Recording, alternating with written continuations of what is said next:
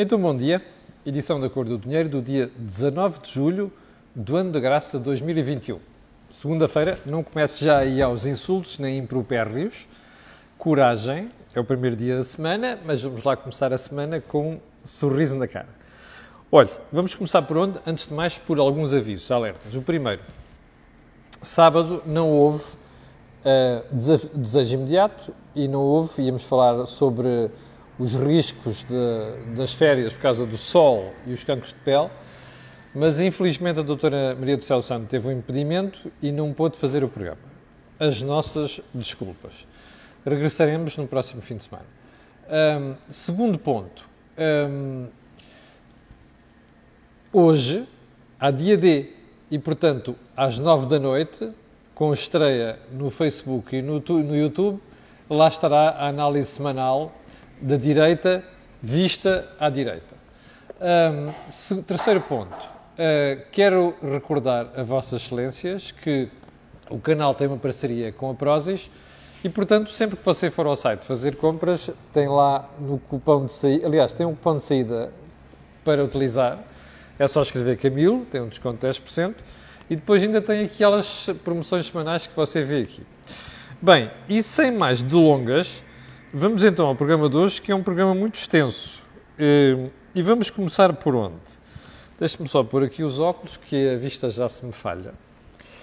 E para dizer o seguinte, bom, eh, eu não tinha lido, não tinha visto, estive a ver com algum detalhe no fim de semana eh, aquele que é o programa que já está disponível para as autárquicas em Lisboa o de Carlos Moedas. Fiquei menos agradado com algumas coisas, fiquei agradado com algumas delas, e uma delas que me surpreendeu foi a história de Carlos Moedas ter dito que ia devolver aos munícipes de Lisboa o valor que a Câmara arrecada em sede de imposto sobre o rendimento das pessoas singulares, vulgo IRS. Muito me apraz saber isto. Um, porque, bom, para já, a promessa é arriscada, não é? Eu até agora não conheço nenhuma Câmara que tenha, posso ser que esteja enganado, mas não conheço nenhuma Câmara que tenha prometido e cumprido uh, o objetivo de devolver o IRS que cobra aos cidadãos. No caso de Lisboa, feitas as contas, são mais coisa, menos coisa de 32 milhões de euros. É dinheiro, é massa. Mas eu acho importante ter este tipo de decisão e de atitude. Em todo o caso, para perceber como é, não, não me vou alongar sobre isto porque não conheço detalhes, em todo caso já transmiti ao engenheiro Carlos Moedas que um, vamos, aliás já transmiti o meu desejo de fazer uma entrevista para analisar melhor isto e portanto aguarde, numa das próximas semanas falaremos entre outras coisas sobre isto. Uh, eu já vou daqui a bocadinho, que não me esqueço também dos outros partidos, daqui a pouco vou comentar a história do acordo entre o Partido Socialista e o LIVRE, também para a autarquia de Lisboa. Entretanto, vamos passar para os incidentes em Reguengos de Monsaraz. Eu não sei se você reparou no fim de semana, e se reparou, deve ter ficado tão horrorizado quanto eu fiquei. Porque você viu um bando de arruaceiros, uh, em linguagem de caserna apurrada, à beira de um café, que terminou com uma avançada de um carro contra as pessoas que ali estavam.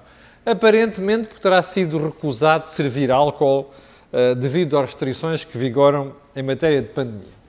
Bom, há várias reflexões que esta história uh, merece.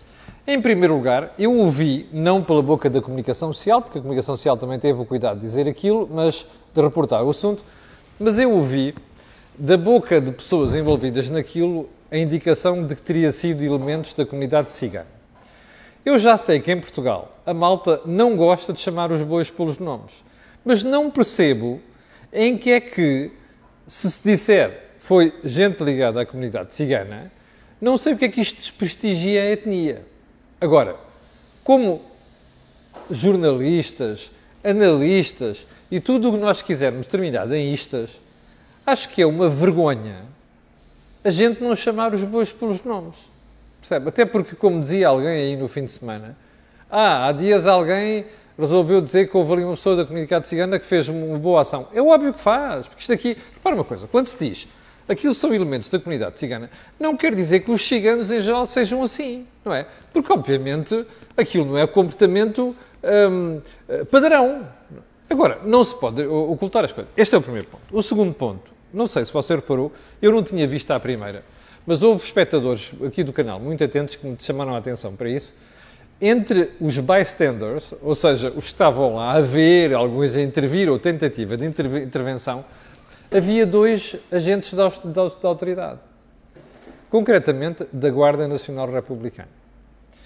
E esses dois agentes da autoridade não intervieram. Bom, primeira pergunta. Porquê é que os dois GNR não intervieram? Por receio? Até porque acho que é o IDO hoje que diz que as mesmas pessoas já tinham estado envolvidas em outras cenas e incidentes com outros comerciantes da zona, envolvendo também cenas de pancadaria.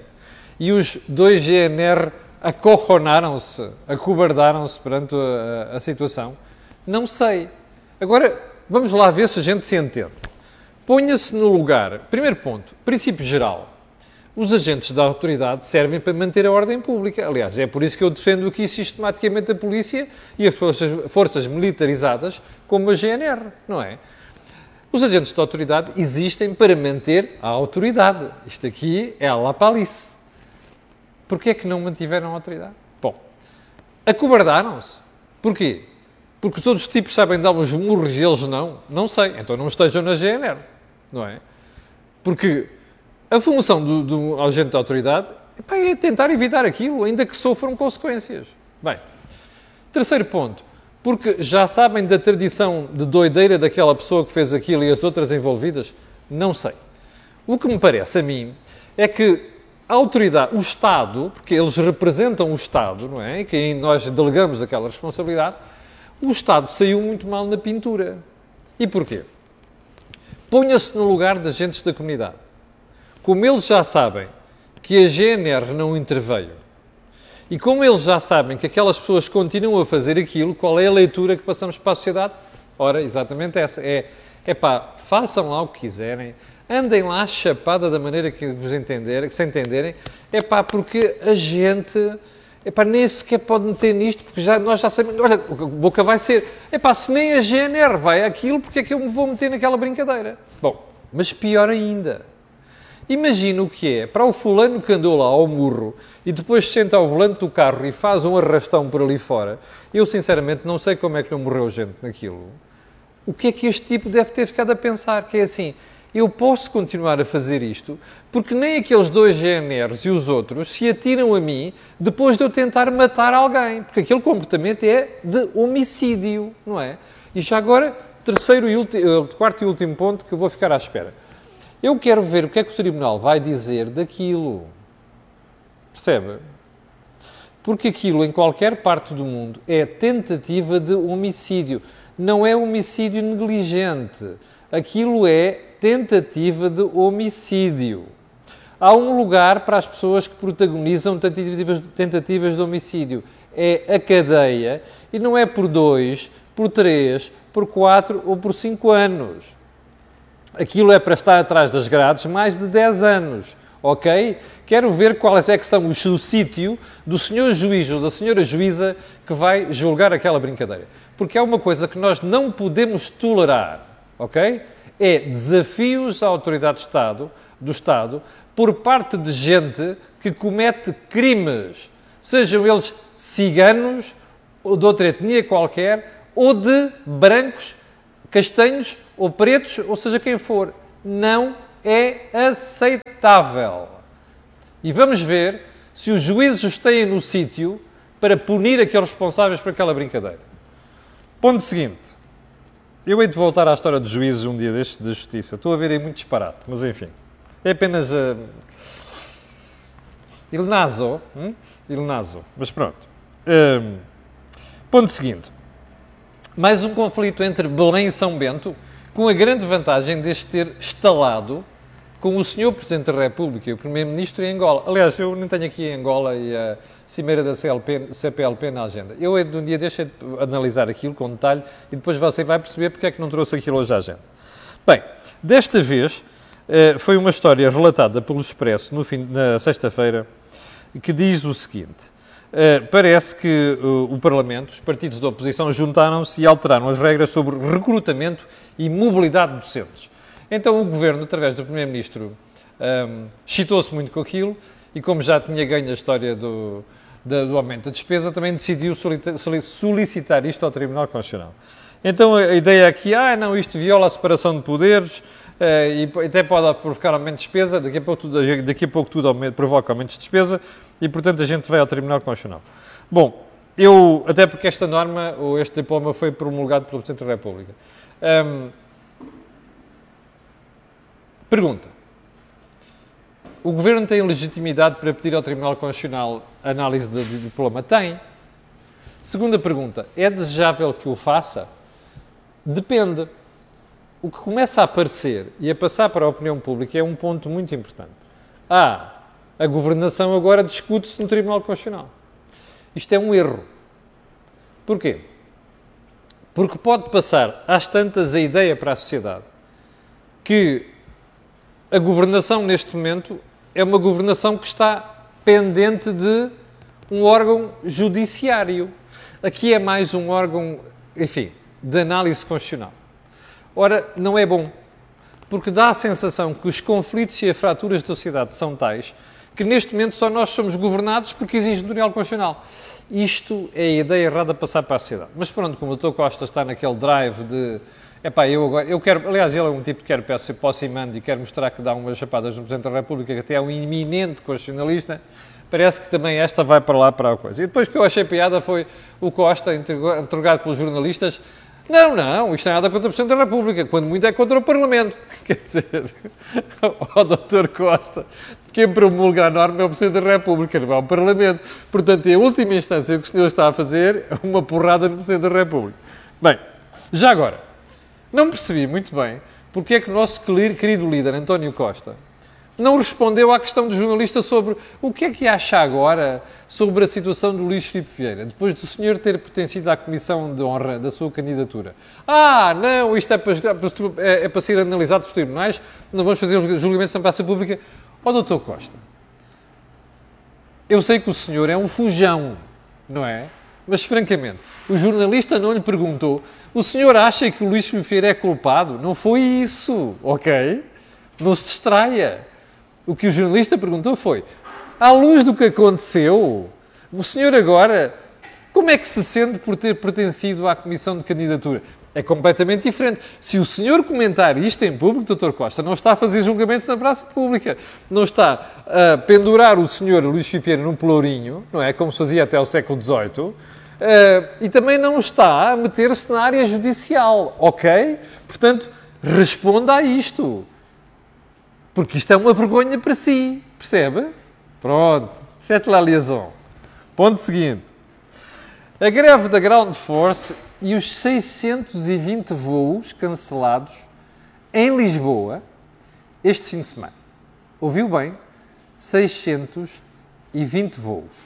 Vamos imaginar que, em média, estes voos todos transportariam 150 passageiros. Faça as contas. Só uma perguntinha. Nós estamos a nadar em dinheiro, certo? Um país. Nós temos restauração e hotelaria florescentes, cheios de turistas, não é? Sabe uma coisa? Fechem a ground force, ok?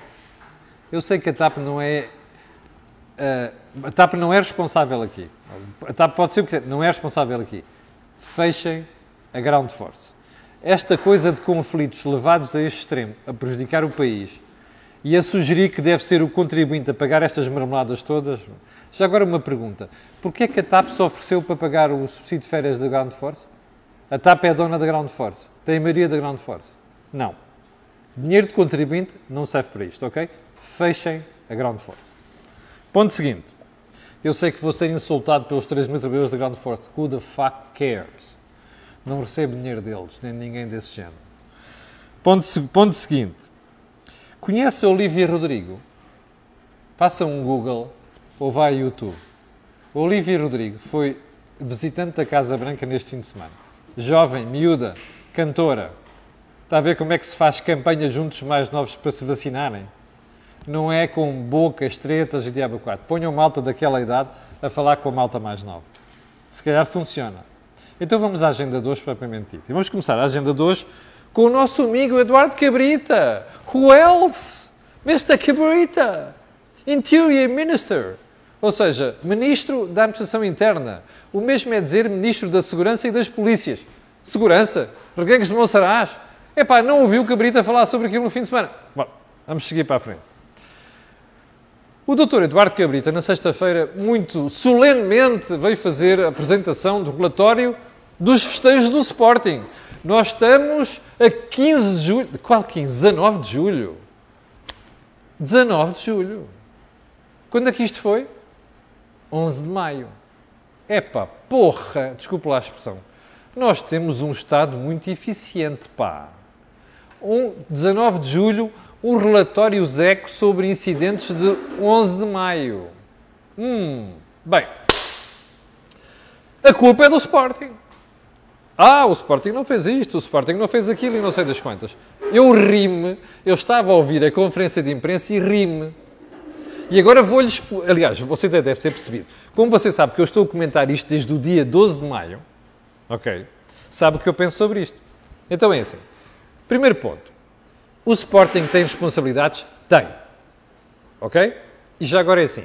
Ouvi comentaristas este fim de semana, entre os quais Ribeiro Cristóvão, da Rádio Renascença, de quem eu gosto muito, aliás. Ouvi, ouço desde miúdo analisar futebol, a desculpar o Sporting e os Sportingistas pelos festejos. Porque argumentação do Ribeiro Cristóvão já não ganhavam há 19 anos. Epá, desculpem lá. Quando está em causa a saúde pública, não há 19 anos, até podiam ser 50. Isto não é argumento. Mas pronto, passemos adiante. Como sabe, eu, quando tenho que criticar, critico. Agora vamos lá isto. Você recorda-se de tudo o que eu disse sobre isto aqui? Já percebeu? Algumas das coisas que estão no relatório eu já as sabia. E disse aqui. E sabia porquê? Porque já me tinham contado da polícia. É muito simples. Era só falar com duas ou três pessoas que estiveram envolvidas naquilo, da Polícia de Segurança Pública, para perceber que o Sporting falhou e que o Ministro mentiu, com todos os dentes que tem na boca.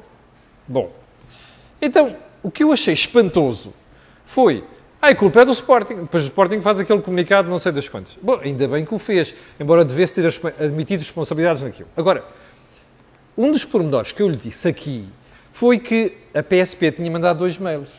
Um para a Câmara, para a Câmara de Lisboa e para, para o Ministério da Administração Interna. Como sabe, na Câmara de Lisboa, o primeiro não chegou, perdeu-se. O segundo, ah, já foi meter acima do acontecimento. Então veja só a forma como o Ministério da Administração Interna uh, faz as coisas. Quantos dias é que mediaram entre a reunião sobre o que se iria passar e os festejos? Menos de uma semana. Ok? Já agora, o Sr. Ministro não exerceu autoridade nenhuma neste processo. Ou seja, sabe o que é que aconteceu? Lavou as mãos como Pôncio Pilatos. Estilo, é pá, porra, são quantos, quantos, quantos sportinguistas? Uma série deles. Olha, olha a Câmara de Lisboa, olha as legislativas de 2023, é uma chatice. Se, esta, se a gente dá umas porradas, se eu meto ali a GNR ou a PSP, dá umas porradas nos, nos, nos uh, adeptos malucos, isto é uma chatice para mim. Percebe porque é que o Cabrita fez isto? Bom, e entretanto você ouviu aquela marmelada. Eu vou voltar a insistir nisto. Você já foi ver as datas e a curva ascendente dos contágios em Lisboa?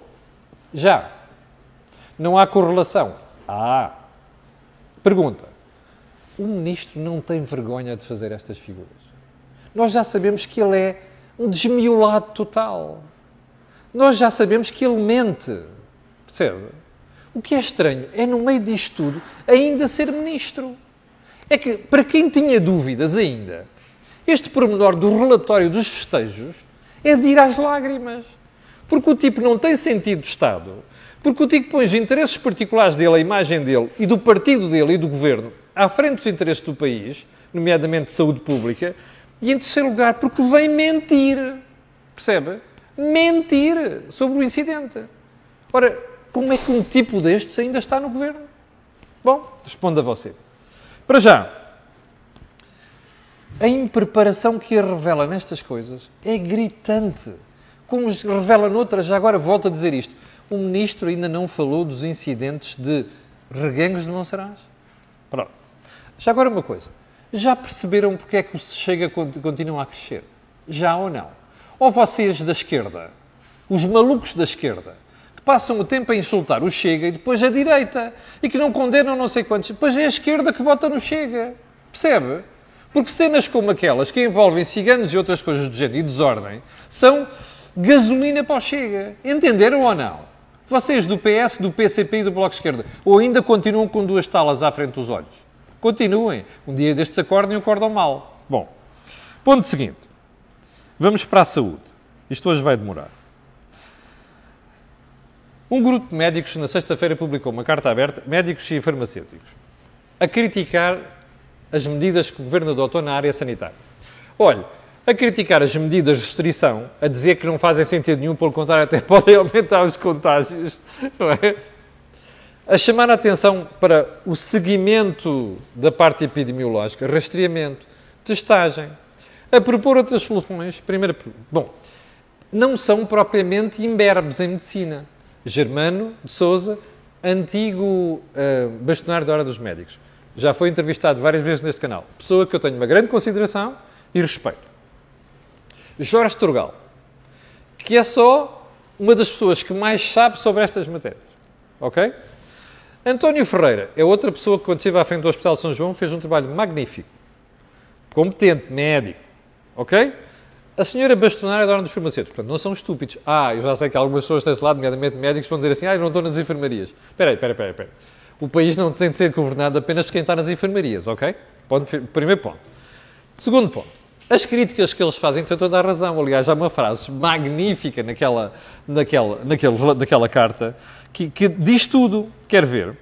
Diz assim: Bom, existe o risco, sim, é de morrer por uma doença que não o Covid-19. Essa que está a aumentar em Portugal. Está na carta. Bem, quando a malta chamou a senhora ministra, então, senhor ministro, o que é que acha daquela carta? Ah, nós estamos a fazer tudo o que devemos fazer para esta situação. E mais, eu leio aquela carta como uma, um encorajamento para mantermos aquilo que estamos a fazer. Espera aí, a ministra aprendeu com a Costa. É que a carta diz exatamente o oposto. E esta fulana, percebe? Questionada publicamente, a teoria dela é não. Eles até dizem que, epá, eu olho para aquilo e vejo uma espécie de, abaixo, de assinado por baixo para aquilo que estamos a fazer. Não, Marta Temido, é o contrário. Isto é mais um exemplo de como é que a falta de vergonha do Primeiro-Ministro já passou para todos. Já passou para a Ministra da Administração Interna, passou para o anterior Ministro da Defesa, passou para a Ministra da Saúde, passa para o Ministro da Educação. Já agora uns espectadores muito atentos perguntassem porquê é que não comentou o novo programa da matemática? Calma, ainda vamos lá esta semana. Há coisas que eu não gosto de falar assim sem as conhecer. Hum, percebe? Isto é uma falta de vergonha total a ministra já devia ter. Sabe porque é que ela faz isto? Eu, ah, eu vejo duas razões. A primeira é que voltar atrás agora ia dar cabo da imagem do governo, quer reconhecer que estão errados. Segundo, a ministra está a adorar esta, o facto de ser uma ministra muito popular, as sondagens dão-lhe como muito popular, e está a adorar este protagonismo todo. Ela não quer deixar o palco. E, entretanto, o país vai se afundando nesta marmelada. Como dizia ontem, estava eu a almoçar com o meu filho no restaurante e perguntava-me assim, porquê é que nós não podemos ir lá para dentro? E eu explicava, porque não temos teste feito há menos de 48 horas. E o meu filho dizia, então, mas agora, então, mas durante a semana tivemos a almoçar no restaurante. Pois é. E ele perguntou-me assim, olha, então, mas o vírus existe durante a semana, não existe? Ou melhor, existe ao fim de semana, não existe durante a semana. Isto é um disparate, está a perceber? São coisas como estas que descredibilizam tudo. E a ministra, em vez de servir ao problema, faz com o rabo à seringa. Olha, não se esqueça de uma coisa, foi você que votou nesta marmelada, nesta gentinha. Bem, vamos lá rapidamente, para caminhar para o fim, que isto já está exagerado, e, e vamos a, uma, a dois pontos. Primeiro, a história das autárquicas em Lisboa. Este fim de semana ficámos a saber que o LIVRE fez um acordo com o PS para candidatar-se à Câmara de Lisboa. O que é que o LIVRE acrescenta ao PS? Zero ou 0,0 ou 0,1, qualquer coisa do género. Ok? Qual é a lógica? Epá, o Rui Tavares adora fazer fretes ao PS, passa o tempo a fazer fretes ao PS, portanto o PS dá-lhe a mão. É só isto que quer dizer. Uh, mas pronto, isso é um problema deles, não tem nada a ver com isso. É só uma questão de análise. Uh, sondagens. está toda a gente excitada porque ai, o, a direita está a subir, o PS está a cair, não sei quantos. Bem, eu, nesse aspecto, para vocês terem uma ideia do que é que isto quer dizer, é melhor irem ver a manchete do Diário Notícias, que eu acho que é uma manchete muito boa hoje, que diz o seguinte: um, já são mais os eleitores de André Ventura e Coutinho Figueiredo do que CDU e Bloco de Esquerda. Ouviu bem? Chega e Iniciativa Liberal já tem mais votos que CDU e Bloco de Esquerda. Continuam a brincar às cenas de Regangos Monsaraz, ok? Hum, olha, o Chega vai-lhe achar um figuinho, ok? Uh, o PSD sobe. Um niquinho. E sobre o PSD vou falar amanhã. Sabe porquê? Porque na quinta-feira, não expliquei aqui sexta-feira, ainda quis refletir um bocado sobre isto e ouvir umas pessoas sobre o assunto. Quinta-feira um, um almoço do International Club of Portugal. E o Dr. Rui Rui foi, foi o orador. Eu fui convidado por um dos presentes e fui lá ao almoço. Aliás, já não ia aos almoços do, do International Club of Portugal há muito tempo. Fui àquele e questionei Rui Rio. E não gostei do que ouvi. Mas sobre isso, porque eu quis refletir e ouvir outras pessoas também do PST e da área política, vou falar sobre isso amanhã, ok? Já agora, quer saber como é que gera empresas, só mesmo para finalizar? Veja a entrevista do CEO do Porto de Sines ao meu jornal, ao Jornal Negócios Antena 1, que ele diz assim, um, aliás, até lhe vou ler, mostrar a mesma manchete, que é para não, não restar qualquer dúvida, eu sei que eu estou a exagerar vergonhosamente, mas é assim, olha aqui o José Luís Cacho, é, é, está ao contrário, mas vai lá ver a capa do Jornal de Negócios, vá ao sapo e veja lá a capa do Jornal de Negócios. Diz assim, nós perdemos 15% da atividade no Porto de Sines com o fecho da central termoelétrica em Sines. Já ultrapassaram o problema. Está a ver como é que são empresas? Em vez de passarem o tempo ali a chorar, e do choradinho, nhê, nhê, nhê, nhê, não. Pá, perdemos negócio de, da central termoelétrica, vamos apostar em contentores. Já recuperaram aquilo que perderam. Epá, é este Portugal que eu gostava de ver. E com isto termino, sem antes voltar a lembrar, não esqueça, 9 da noite, dia D. Quanto a nós, amanhã às 8 da manhã aqui. Às 7 mil pessoas estão direto. Quero agradecer a sua paciência e quero, quero pedir a essas pessoas, a outras que estão a ver, que vão ver, aquilo que peço sempre. Que é colocarem um gosto e fazerem partilha nas redes sociais, já sabe porquê. Aquilo que houve aqui, não houve mais sítio nenhum. Obrigado, com licença, e até amanhã às 8.